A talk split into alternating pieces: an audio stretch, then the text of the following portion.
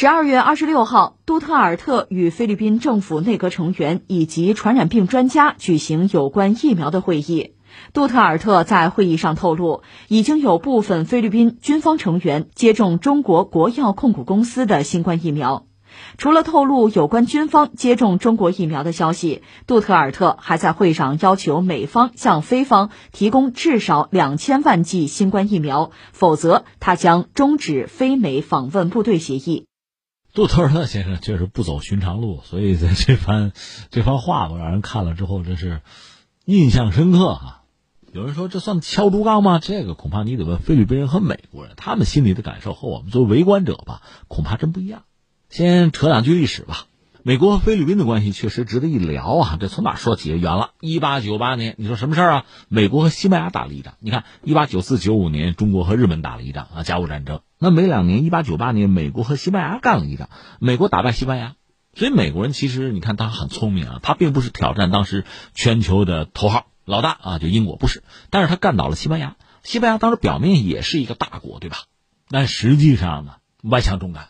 垂垂老矣，在英国之前，他也曾经是一个在全球啊搞殖民地这么一个所谓的大国吧，所以全球抢了很多地盘。但这个时候他已经不行了，只是徒有其表，推推就倒。所以美国人并不是和头号大国和英国死磕，而是欺负西班牙，好欺负吗？所以一八九八年美西战争打了一仗，打败了西班牙。原来西班牙的全球范围那些殖民地那些地盘，那就到美国人手里了，包括菲律宾。那说起来有意思，美国以前没这么富过，一下子哈拿到了菲律宾在亚洲，哎，这个地儿咱怎么处理？这个时候人和人的想法啊，包括你说他们的这个视野啊、这个头脑啊，这就不一样。很多人觉得那有什么好问的？抢了抢了吞并呗，对吧？以前西班牙怎么干，咱也怎么干呢？全球范围内，你看大英帝国怎么干呢？那我们美国人就把菲律宾吞并就完了。这是比较主流的观点，还有一些人呢看得更远，说没必要嘛。特别典型的谁啊？说起来你可能都不信，马汉就是写《海权论》那个马汉。你知道那本《海权论》，连当时德意志帝国皇帝叫威廉二世，包括日本，那爱那本书爱的不行啊，每个舰长都配一本啊。那《海权论》，啊马汉说出我们的心声，给他抢啊，海洋就当我们家的啊，是这个。但是人家马汉本人就说，菲律宾吧，你打下来之后吧，也不是说一点不要啊，要俩岛。啊，做个海军基地，保持我美国舰队在西太平洋嘛，就在这个亚太的存在就够了。那个菲律宾啊，一定你不要抢，你不要吞并，你让人家独立。但是这么清醒的人是少数啊，抢都抢了。一八九九年，就美国呀吞并了菲律宾。从菲律宾这个角度来讲，当年就西班牙殖民的时候，就有人在反抗起义啊，好不容易把这个西班牙人赶走了。那实际上当时一些菲律宾人还策应美军啊，赶走西班牙人，然后怎么着？他刚被赶走，你又来了，美国人又要殖民我菲律宾，那我跟你干吧，这就刀兵相向。当时美军我记得驻军在菲律宾三万人不够啊，增加到六万，而且你说打起仗来眼都红了，那不越打越狠啊。所以有一次就是当地的起义军干掉了一小股美军，美军就要报复，这当地啊超过十岁以上的男子全部杀掉，就这么残酷。美国人啊，那不管怎么说，美国人占据优势吧，起义军可能干掉了将近一万美军。那最后还是被镇压了，但是从美国人这个角度讲，这么玩下去哪行啊？也是从这个非常惨痛的损失之中吧，你得找点经验教训。说咱这么殖民这不行，这个想办法干嘛呢？一个是还是得扶植一个当地政府，让他们自治，当然这个政府可以傀儡一点吧。然后呢，就把美国的很多东西全盘搬到当地去，从教育文化到慈善什么的都搬过去，啊，官制啊、官僚系统什么的这样搞。所以搞到最后呢，比起西班牙统治时期吧，美国人占据菲律宾的时候，这个经济还是发展了，老百姓过的日子比以前好一点。所以这样逐渐的呢，菲律宾人算是接受了美国人。而更有意思的，美国人这边对菲律宾的态度也变了。原来不是想吞并吗？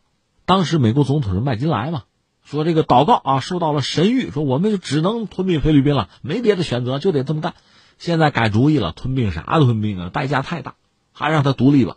而这时候，菲律宾有些人说：“要不我们加入美国？你看夏威夷算美国的州了，我们也加入行不行？”美国人说：“不要，我不要。”实际上呢，又赶上大萧条，就一九二九年到三三年经济危机。到那个时候，在美国国内的很多菲律宾人吧，他是抢美国工人饭碗的，所以是排斥菲律宾人了。我们不要你，你独立吧，你独立吧。这边菲律宾人我不想独立，我想加入美国，哎，搞反了吧，打错剧本了吧？到最后，逼着菲律宾你独立。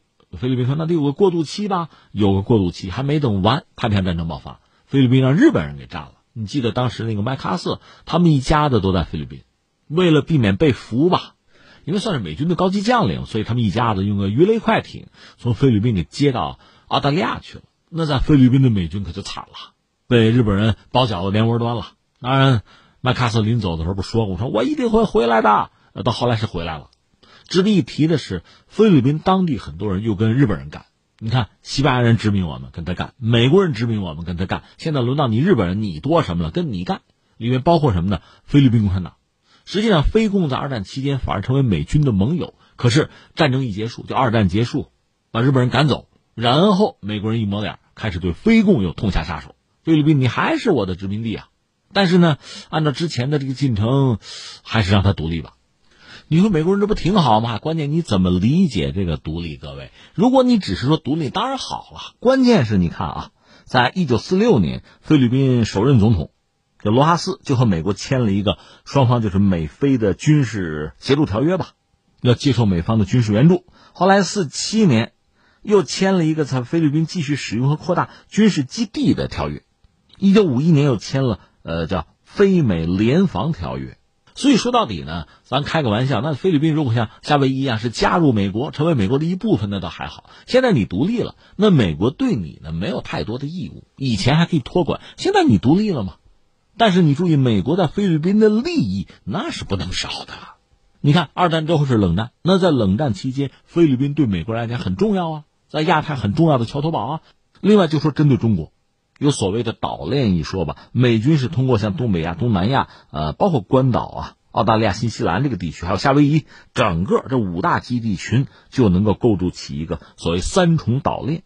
而其中菲律宾那个苏比克湾那是海军基地啊，还有克拉克空军基地，这在东南亚基地群之中是非常关键的一个重要的中心的环节吧。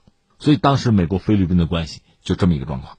总而言之，冷战的时候，菲律宾对美国重要，重要呢，我就想办法呀，要控制啊。之后就有一些问题了。其实，在上个世纪八十年代吧，菲律宾也学那套美式民主啊。当时他反对党的领袖叫阿基诺，在美国流亡，流亡之后到菲律宾，结果遇刺身亡。一九八三年，政局动荡，两国关系急转直下。当时总统是马克思啊，美国人说我不支持他了，支持那个被刺的阿基诺的夫人。当然，美国人支持他，他就上位了。再往后呢，随着美国在亚太地区对苏包括对华关系的缓和，美军驻在菲律宾的必要性就降低了。而你想，这个基地实际上是美国菲律宾要各取所需啊。美国它是作为一个战略的关键的落子儿的地方占这个基地，那菲律宾呢？菲律宾想要点钱呗。到了一九九一年呢，美国是不同意菲律宾提出的那个开价，就基地的费用吧。美菲军事基地这个协定不再续约。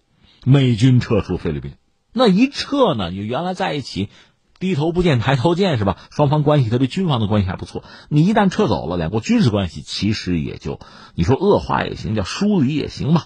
所以在上个世纪九十年代的时候，这个关系就开始进入谷底。到什么时候？到全球反恐，那美国又需要菲律宾了。当时美国在全球打仗、全球扩张，菲律宾也好啊，包括东盟也好，那得接受啊，捏着鼻子也得认呐。再后来，美国出于遏制中国的考量，想在南海挑起争端，那菲律宾本身可以成为马前卒嘛？所以美菲安全合作是以南海的争端作为一个重要的动力和前提的。甚至有观察家就说说菲律宾啊，这是美国在南海找到的一个叫纵火者，挑事儿的。这是我们简单回顾了一下啊，一度哈美国菲律宾的关系，从最早你看殖民被殖民的关系。到后来呢，说是军事同盟，那实际上是利用和被利用者的关系。那以前对付苏联这字儿有用，后来对付中国这字儿还有用。没用的话，没用的话谁搭理你？有用有用拿过来用啊！这美国人的实用主义态度。可你翻回来从菲律宾这个角度想想，那我我图什么呀？这个国家政坛也很混乱，政局也不稳，经济也不行，国内腐败流行，还各种各样的毒品生意等等吧。就是为了让你美国高兴，你让我这么干，我就这么干；让我那么干，我就那么干。后来到杜特尔特上台，形势就又为之一变。因为你想，国家虽然小，在整个亚太这个大棋局，在全球的格局之中，你不也有一个位置吗？这个位置你总得舒服一点吧。而且杜特尔特，我们别的不说，就在国内，说得禁个毒吧，你禁毒，你禁毒，美国在联合国谴责他，你看侵害人权嘛。那你想这种事，杜特尔特能爱干？而且你说在这个南海作为一个所谓的纵火者，就去跟美国人火中取栗，你什么也得不到啊。在南海问题上，之前他不是曾经和中国对抗过吗？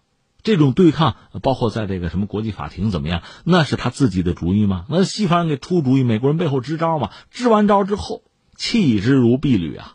其实你看看美国菲律宾这么漫长的这个关系史，那就是用人朝前不用人朝后，始终是这样嘛。当然，我们得说一句，人家美国可不只是对菲律宾这样哦，对谁他不是这样啊？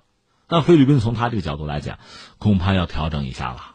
更况且说，菲律宾现在手里是有几张牌的，一个是杜特尔特上台之后吧，应该说经济还行，国内政治相对是稳定的，这社会秩序也很好。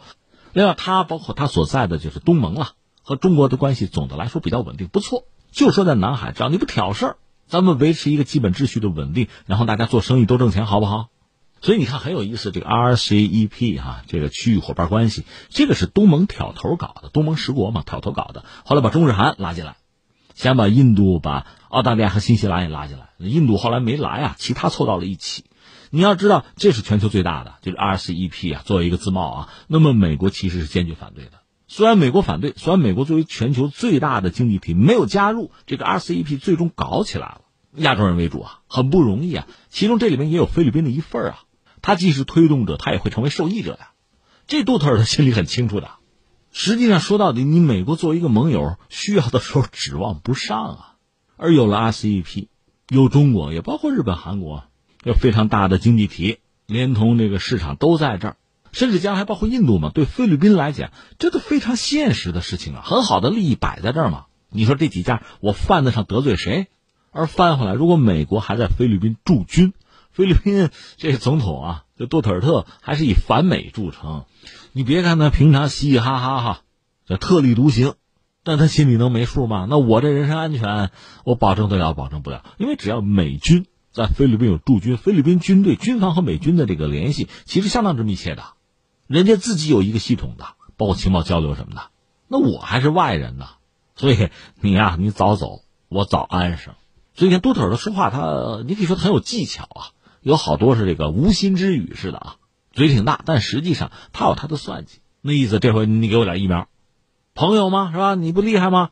老大呀，给我两千万支，你不给你你不给你军队还在这干嘛？都走吧。这话其实半真半假，走了走了更好。不走不走，我也没得罪你，我也没说什么过分的话，对吧？我就那么一说啊，就这个意思。当然，在目前这个当口，特朗普理论上干到一月二十号吧，所以你要说从亚太，特别从菲律宾撤军，他真不一定顾得上。